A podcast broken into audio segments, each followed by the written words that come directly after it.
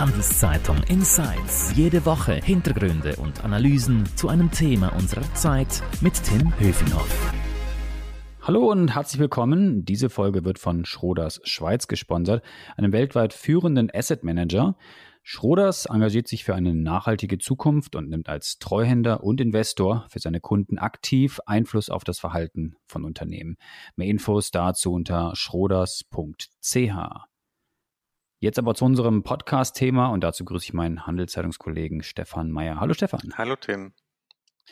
Wir reden heute über das Geldverdienen, vor allem über Kadersaläre in der Schweiz. Stefan, du hast das genau recherchiert und analysiert. Gibt es jetzt mehr oder weniger aufs Konto des Kaders sozusagen? Ja, wir sehen in diesem Jahr äh, einen leichten Anstieg zwischen 0,8 und 1 Prozent. Äh, das ist eine Veränderung, eine deut relativ deutliche Veränderung zum Vorjahr. 2021 hatten wir den absoluten Tiefpunkt bei den Steigerungen. Da waren wir bei 0,2 Prozent ungefähr. Die Kadersaläre steigen in der Schweiz seit ungefähr zehn Jahren nur mehr um ein Prozent pro Jahr. Das war vorher ganz anders. Da hatten wir Steigerungsraten zwischen drei und mehr Prozent. Das war so um das Jahr 2010 herum. Ja, das ist interessant. Wer verdient denn jetzt konkret wie viel genau eigentlich? Wir haben in diesem Jahr gesehen, dass ein erfahrener Finanzchef immer noch über die Marke von 230.000 Franken pro Jahr springt. Genauso IT-Chef, IT-Chefin ebenfalls sehr deutlich über dieser fast magischen 200.000 Franken Schwelle schaffen es äh, ein Leiter Revision, der Marketingchef oder Leiter, Leiterin der Rechtsabteilung. Wir haben auch bei den Produktionsleitern zum Beispiel die Positionen, die über 212.000 Franken springen. Vorsitzende der Geschäftsleitung kassieren dann etwa 400.000 und Mitglieder der Geschäftsleitung 310.000 Franken jährlich. Also ein bisschen mehr aufs Konto und jeder, der uns jetzt zuhört, der fragt sich, hey, ich habe jetzt aber nicht mehr bekommen, bin ich jetzt kein Kader oder was? Ab wann ist man denn ein Kader in der Schweiz? Genau, ich würde sagen, vor allem ist das die Personalverantwortung, die einen Kader äh, ausmacht, aber auch natürlich fachliche ähm, Verantwortungsbereiche, die man hat. Aber ich würde schon sagen, Personalverantwortung, ein größeres Team, das macht einen Kader aus. Und jetzt höre und lese ich immer wieder über die unterschiedlichen äh, Top-Management-Begriffe, auch innerhalb des Kaders. Also da gibt es wahrscheinlich Top-Top-Manager, CEO etc. oder CFO, Finanzvorstand, aber auch unteres Management, mittleres Management. Äh, wie wirkt sich das denn eigentlich auf die Gehalts- oder die Salärstruktur aus? Sind da auch noch große Unterschiede oder Sprünge drin oder habt ihr das auch untersucht? Genau, die Unterschiede sind relativ groß, vor allem wenn man sich die variable Vergütung anschaut. Deswegen wurde in der Studie, die die Handelszeitung gemeinsam mit äh, Kienbaum, der Unternehmensberatungsfirma, durchführt, äh, wird aufgesplittet. Also wir splitten wirklich in vier Ebenen, Top-Management, Senior-Management, mittleres Management und unteres Management. Und das ist deshalb wichtig, weil die Unterschiede wirklich teilweise groß sind. Alleine bei der variablen Vergütung bekommt beispielsweise ein Manager im unteren, auf der unteren Ebene ungefähr 13.000 Franken äh, extra und im Top-Management bewegt man sich da schon in Richtung 90, 100.000. Das heißt, es ist ganz wichtig, dass man hier unterscheidet und dass wir für jede Position wirklich alle vier Ebenen aufschlüsseln. Und wie ist es mit den verschiedenen Branchen? Wie wirkt sich das denn aufs Gehaltsgefüge aus? Bezahlt man bei der, in der IT mehr als bei den Banken oder in der Pharma oder wie sieht das aus? Wir haben in diesem Jahr beobachtet, dass sich die Versicherungen wieder vor die Banken geschoben haben. Also die schwingen äh, oben aus. Das ist die Branche, äh, die Top-Branche sozusagen, wenn man die Gesamtbarvergütung sich anschaut. Äh, danach kommt äh, Biotech, äh, IT-Beratung, Unternehmensberatung.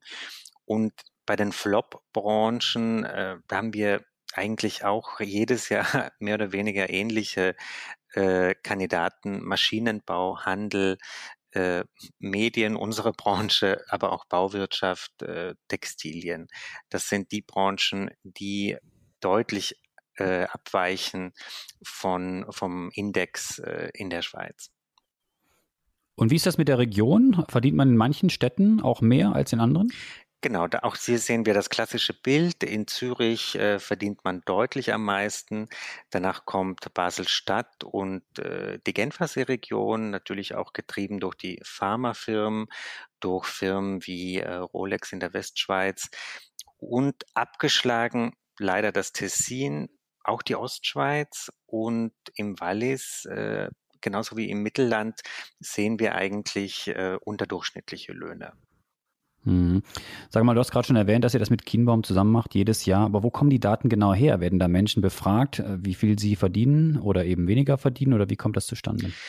Hier werden äh, tausende Daten gesammelt aus den Firmen. Also Kienbaum berät die Unternehmen bei ihrer Salärpolitik und hat dann natürlich auch ähm, Einblick in dieses, ähm, in die Vergütungsschemata. Äh, in der Studie werden wirklich ganz konkrete äh, Zahlen zu konkreten Positionen zugeordnet. Und so kann man dann beispielsweise sagen, dass ein Laborchef, äh, der wirklich auf hoher Ebene steht, 161.000 Franken hat und ein Einsteiger, der praktisch diese Position erst seit kurzem hat, sich bei 108.000 Franken bewegt. Hm, also schon ganz konkrete Zahlen sind auch dabei. Sag mal, du machst ja diese Untersuchung ja schon seit einigen Jahren. Was ist dir diesmal eigentlich aufgefallen? Hat sich irgendwas verändert, jetzt ähm, auch konkret im Verhältnis zu anderen Jahren, was dir besonders aufgefallen ist? Mich hat eigentlich überrascht, dass wir jetzt nach den zwei Jahren Pandemie, wo wir wirklich äh, erwartet haben, dass, die, dass das viel deutlicher sichtbar wird, auch in den Löhnen. Wenn wir jetzt wieder eine leichte Steigerung sehen, die zwar komplett von der Inflation aufgefressen wird und weit darüber hinaus, aber trotzdem, wenn wir sehen, es geht nicht nach unten, also die Löhne werden nicht massiv gekürzt sozusagen, dann finde ich das schon überraschend.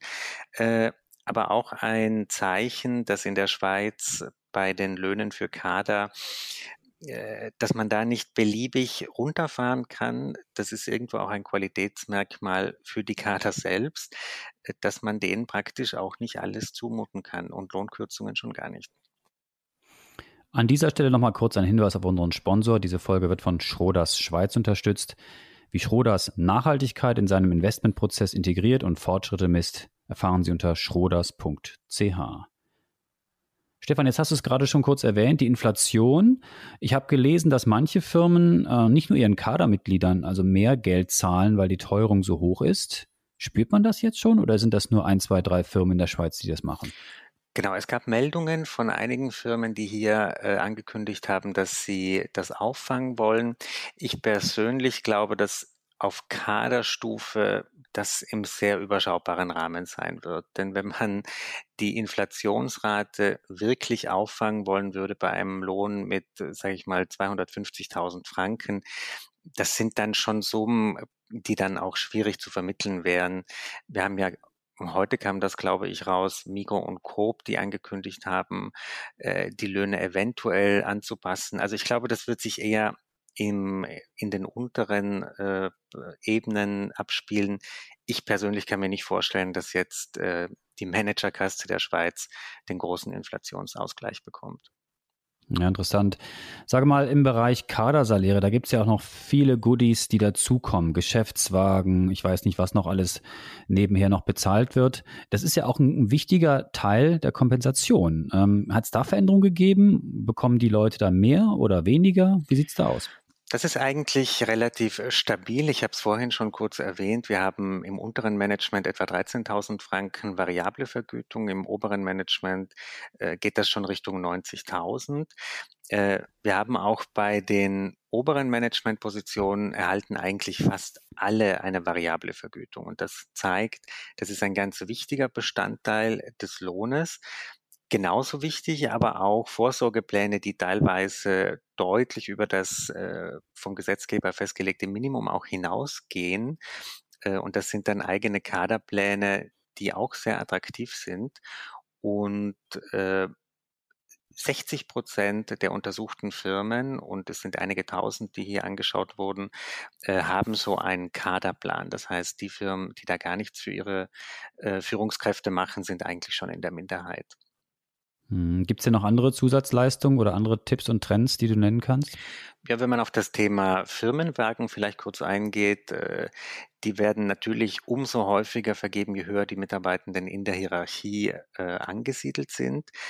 Äh, man hat auf allen Kaderstufen interessanterweise seit einigen Jahren Audi als beliebtestes Firmenfahrzeug und in den allermeisten Fällen dürfen Kader das Firmenfahrzeug auch unbegrenzt privat nutzen. Das hat mich auch überrascht. Budget für den Firmenwagen ungefähr 70.000 Franken. Hm. Jetzt äh, berichtet ihr oft äh, über Fachkräftemangel, äh, nicht nur in der Schweiz, sondern auch in anderen Ländern. Was heißt das eigentlich für die Rekrutierung von Kaderpositionen? Ist es da auch eng, die Leute zu bekommen und äh, äh, schwieriger, sie einzustellen? Und man kann wählerischer sein als, als Kader, wo man hingeht, wo man sich vielleicht auch hin äh, abwerben lässt?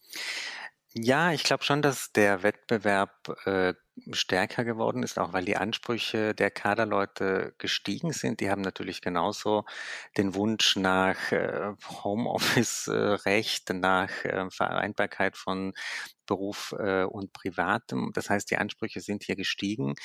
Ich glaube aber, dass die Schweiz immer noch gut aufgestellt ist. Äh, wir sehen das ja an den äh, starken oder sage ich mal steigenden Einwanderungszahlen. Das, davon sind ja auch viele Führungskräfte, die hier rekrutiert werden in Europa und darüber hinaus.